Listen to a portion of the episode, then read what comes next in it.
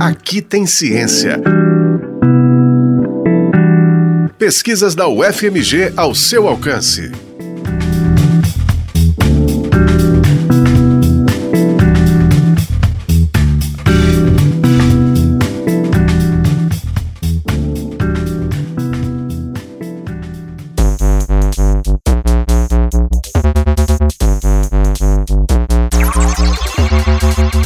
População negra é exposta diariamente a uma série de violências. Na educação, a taxa de analfabetismo da população negra é o dobro da população branca.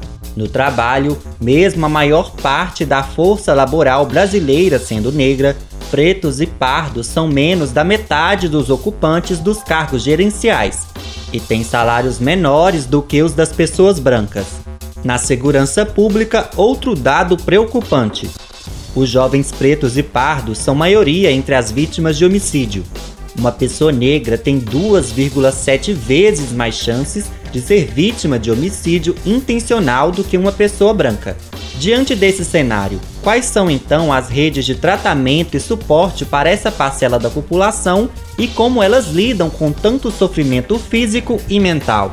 Essas são algumas das questões investigadas por Cristiane Ribeiro, psicóloga, psicanalista e mestre pelo programa de pós-graduação em promoção da saúde e prevenção da violência da Faculdade de Medicina da UFMG.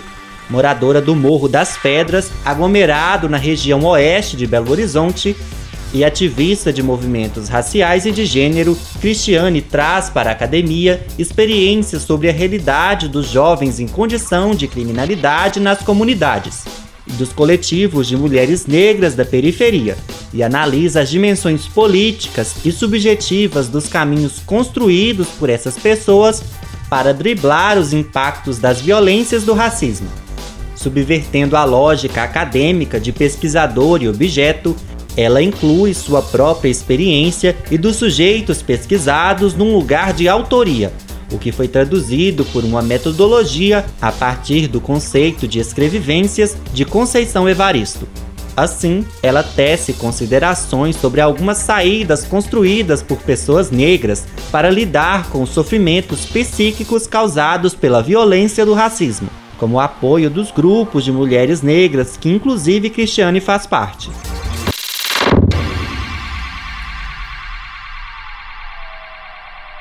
O meu objetivo, né, é, maior, assim, é, foi o de analisar, assim, né, a partir de narrativas mesmo individuais, né, e coletivas, incluindo as minhas próprias, é, de investigar nessas, nessas narrativas as dimensões subjetiva é, e política das saídas que as pessoas negras constroem diante da violência do racismo né? Então, poder pensar um pouco sobre isso, assim, desses efeitos subjetivos e políticos mesmo é, que atravessam os sujeitos negros, assim.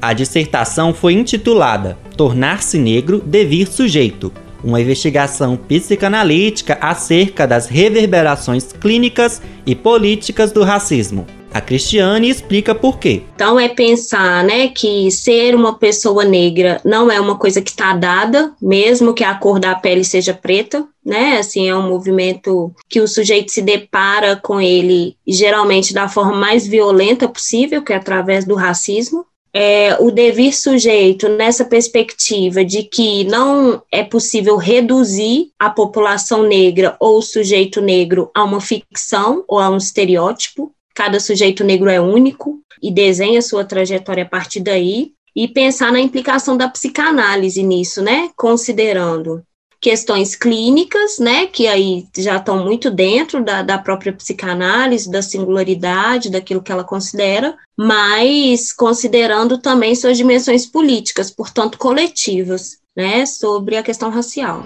De início, Cristiane constrói sua pesquisa investigando como o racismo interroga a psicanálise e os psicanalistas brasileiros, levando em conta inquietações sobre essa teoria que surgiu com base em parâmetros e pensamentos eurocêntricos. Logo depois, a pesquisadora abre espaço para análises das narrativas de experiências, momento em que ela mesma também participa do texto em primeira pessoa e analisa formas individuais e coletivas construídas pelos sujeitos negros para lidar com as problemáticas do racismo. Uma das experiências abarcadas pela pesquisa de Cristiane é a do coletivo Mães de Luta de Minas Gerais, que surge para o acolhimento de mulheres em condição de sofrimento, seja pela morte de seus filhos, pela violência nas periferias, pelas violências provocadas pelo encarceramento em massa da população negra ou pelas condições de vulnerabilidade social em que seus filhos se encontram, como no caso de mães de jovens LGBT. É, foi possível é, localizar né, a importância daquele espaço da rede é, para cada uma dessas mulheres, né? Mais uma vez, não se trata de prescrever uma rede de militância como forma de tratamento, mas de pensar que esse, esse coletivo tem uma função para aquelas mulheres, né? E que naquele, naquele espaço coletivo é, pode ocorrer uma espécie de autorização, né, para que esse luto aconteça, para que aquele sofrimento apareça, para que essas vidas tomem uma dimensão mínima de humanidade. Eu consegui elaborar um pouco é, uma dessas possibilidades para esse espaço, né, essa possibilidade de autorização, de tornar público esse luto e essa dor, né, e de fazer essa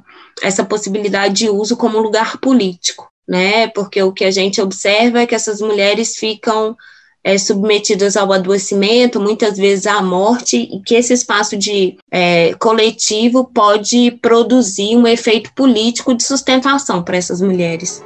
O trabalho de Cristiane sugere que tanto as dimensões subjetivas, ou seja, as experiências de cada sujeito em seus tratamentos individuais, como as construções coletivas, ou seja, Movimentos como Mães de Luta devem ser levados em conta na busca por saídas diante do racismo cotidiano. A pesquisa foi orientada pela professora Cristiane Cunha Grilo.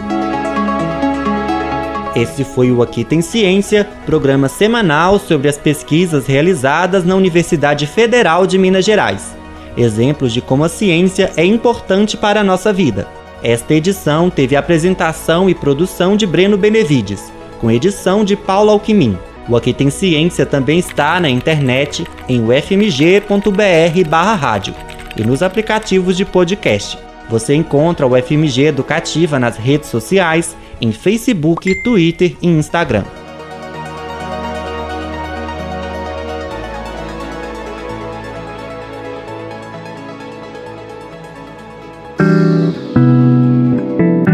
Aqui tem ciência. Pesquisas da UFMG ao seu alcance. Uma produção do Núcleo de Jornalismo da Rádio UFMG Educativa.